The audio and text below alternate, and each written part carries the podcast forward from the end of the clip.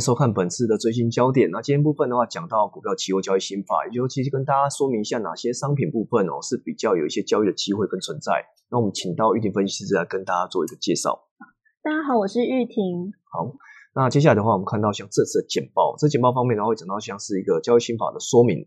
那同时部分的话，也跟大家讲一下，说股票期货目前来看，在台湾期货市场里面的定位。哦，这定位的话，大概分几个大纲跟大家做一个讲解。对。那同时部分的话，针对像股票期货的一个呃上市期间是二零一零年一月份。对。那到目前为止的话，也是超过将近十年了，十年以上的这个呃，应该说生长期。对。哦，生长期，但是目前来看还是持续活跃、成熟期的情况。那当然，如果看到像交易量部分的话，台湾期货今年的交易量其实有机会再突破二零一八年的高点。哦，这部分的话，其实二零一八那时候是三点零八亿口，那截至到今年十月部分的话，台湾期货交易所基本上是来到将近二点八二亿口的水准了。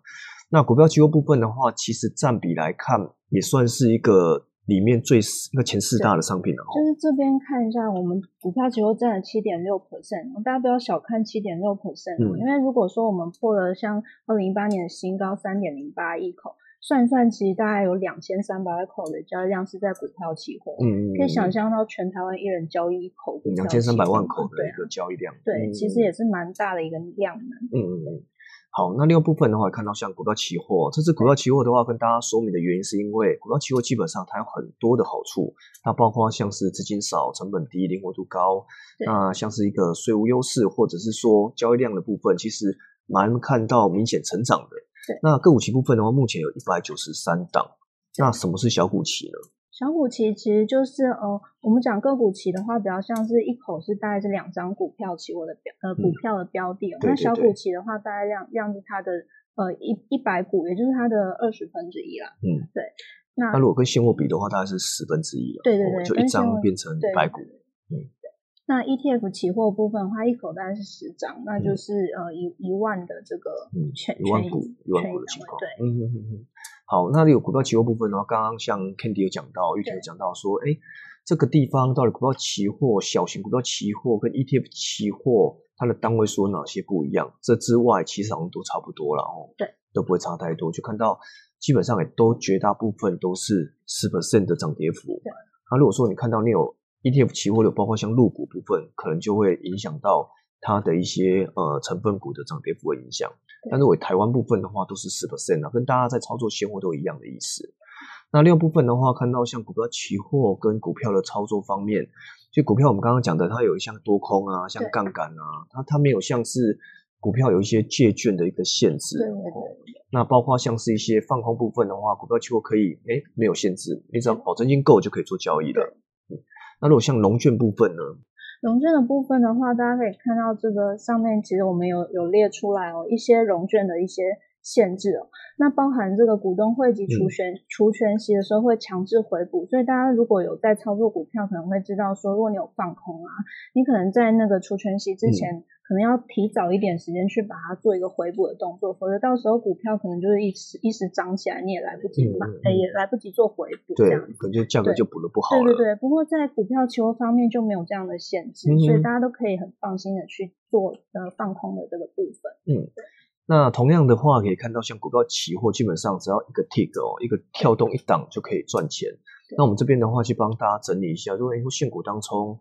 那或者是说所谓的一个呃两档或者一档，你这样做起来的话，其实很难去明显赚钱哦。包括说股票期货的话，一个 tick 它就可以赚到七百六十八块。那这地方的话，我们是用四百块为标的啦。对。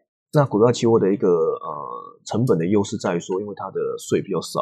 对。那它的那个手续费部分的话，是以呃一口一口算的，并不是百分比算的。对。所以看到它的交易成本部分的话，又明显低很多。对。那包括像是我们这次想跟大家推荐的部分，那其实 Candy 也可以讲一下，因为我们这是在整理这些哦，有关于说议题的题材部分，哪些角度是投资人可以在意？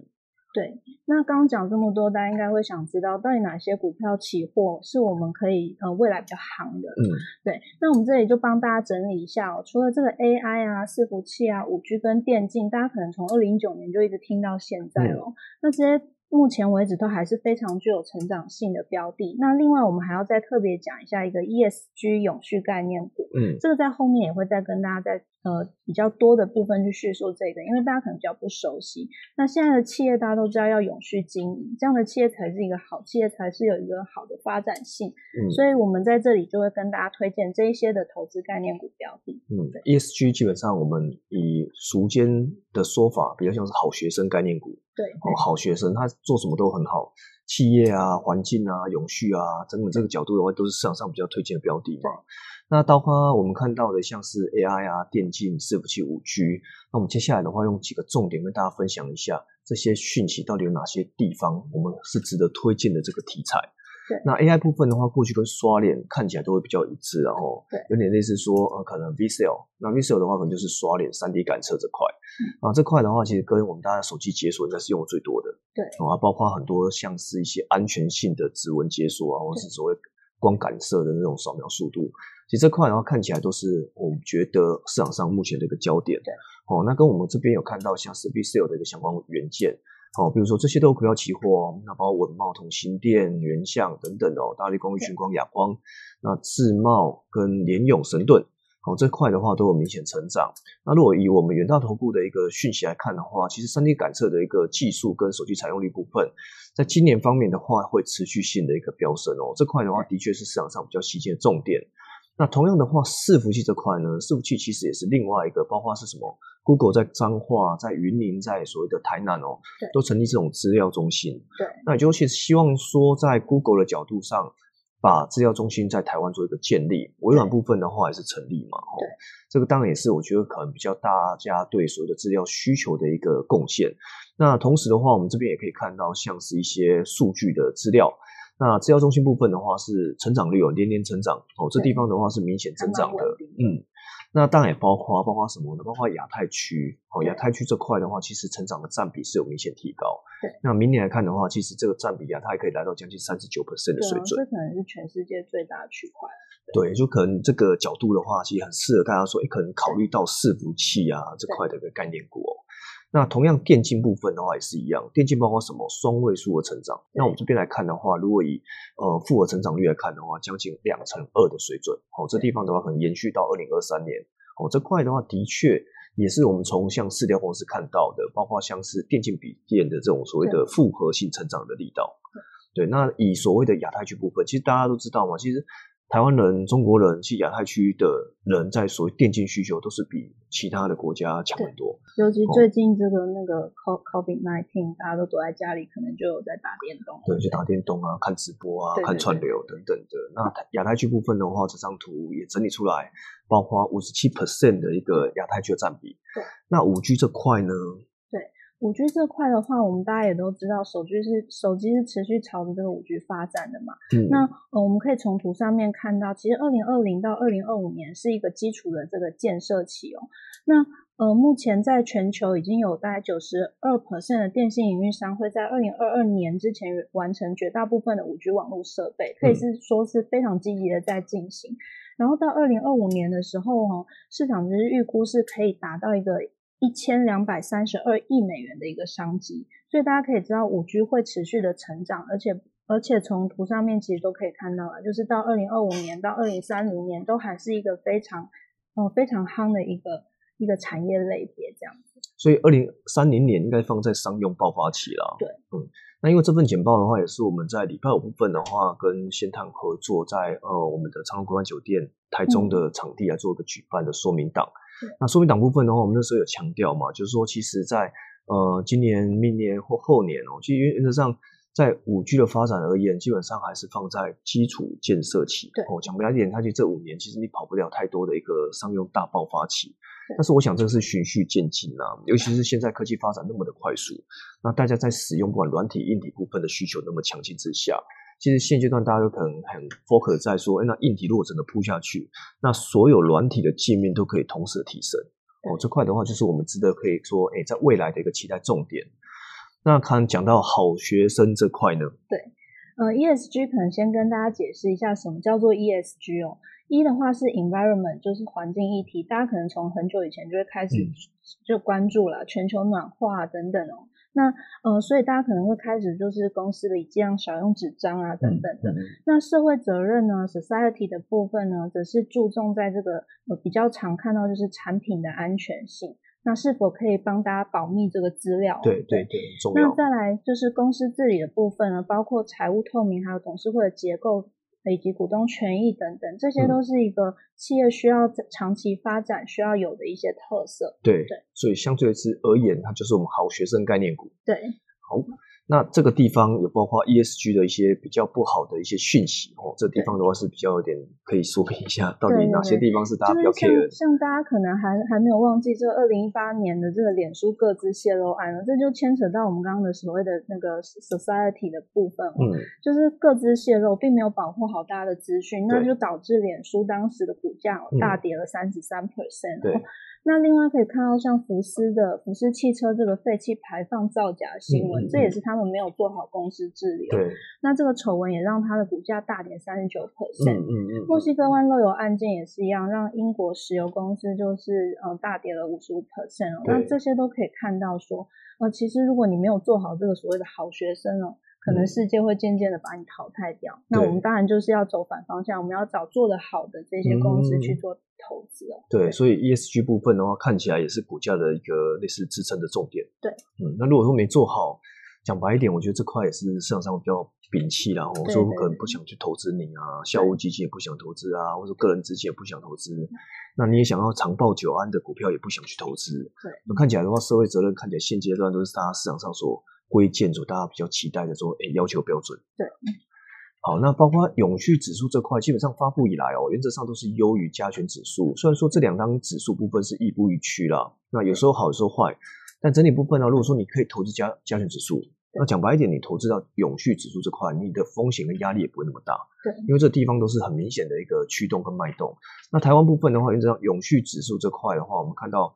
发布以来到现在，一零二零一七年发布，哦，到现在我们统计到十月三号为止哦，那基本上的话涨跌幅都有跟哦，应该是说跟加权差不多，但是如果整体来看硬要比的话，其实永续是高一点点，对，哦，这哎这地方大概就是二十六 percent 对二十三 percent，对，哦略优于所谓的加权指数。那年化波动率部分的话，其实永续是高一些些哦，大概是十六点一九。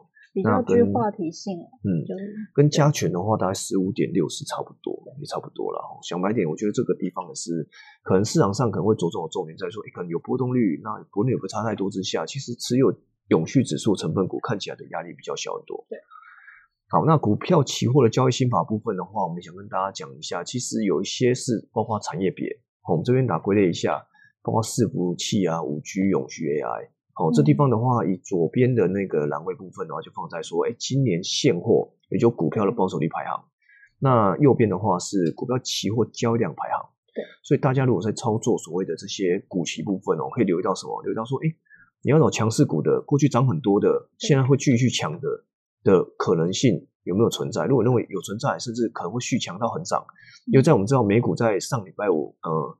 呃，标普基本上创历史新高嘛，那这个地方的话，台股会不会今天又这个再被带动？那当然，目前的一个开盘的情况跟哦，我们这这个走法部分，其实整体的涨幅还是蛮持续的。也就台股部分的话，依旧还是在走新高的历程。那这方面的话，对现货涨幅是比较正面看好的力道之下，都可以留意一些有题材的一个商品来做个说明。那另外部分的话，也包括像是一些呃操作部分哦，包括像是一个三军突破法。我们这边的话，针对加值版部分有入池这块，对，就说怎么样去做一些三军突突破法的一个呃操作建议跟思考。这当然也是跟提供给一些我们价值版会员的一些服务啦。那因为比肩比因为我们这个是所谓的免费版嘛，我们没办法讲太多在所谓这个建议跟操作上。所以当然也包括像是 RSI 追单法。哦，这地方的话，我在上礼拜五的一个顺路会部分的话，有跟大家做说明。好吧，那以上的话就这块总结方面，就我们让呃我们的玉婷来跟大家做一个说明一下。嗯，好，那刚刚就是有带大家看了一个所谓的期货展望啊，就是我们知道我们的交易量能是持续的上升的，然后在股票期货这一块其实也有非常好的量能可以去操作。那再来就是呢，股票期货的商品它的优势其实是在于低税、低手续费，而且交易交易零负担，呃，还有一些像我们刚刚讲的多空方面都可以去灵活的应用。对对，那最后呢交易心法呢，就是大家可以参考一下，就是呃，怎么样去做一些呃简单的策略去操作这些股票期货，然后让你可以从小成本来提高你的这个获利哦。对。好吧，那以上的话就是我们本周的一个最新焦点哦。那最新焦点部分的话，本周会有两集啦。哦，这地方的话是第一集先发布。那这块也是想讲一下股期货的交易心法，股票期货交易心法这块。那同时的话，请对微来针对我们的一个最新焦点方面来做一个按赞、订阅跟分享，因为在 YouTube 这块哦。那我们下周见。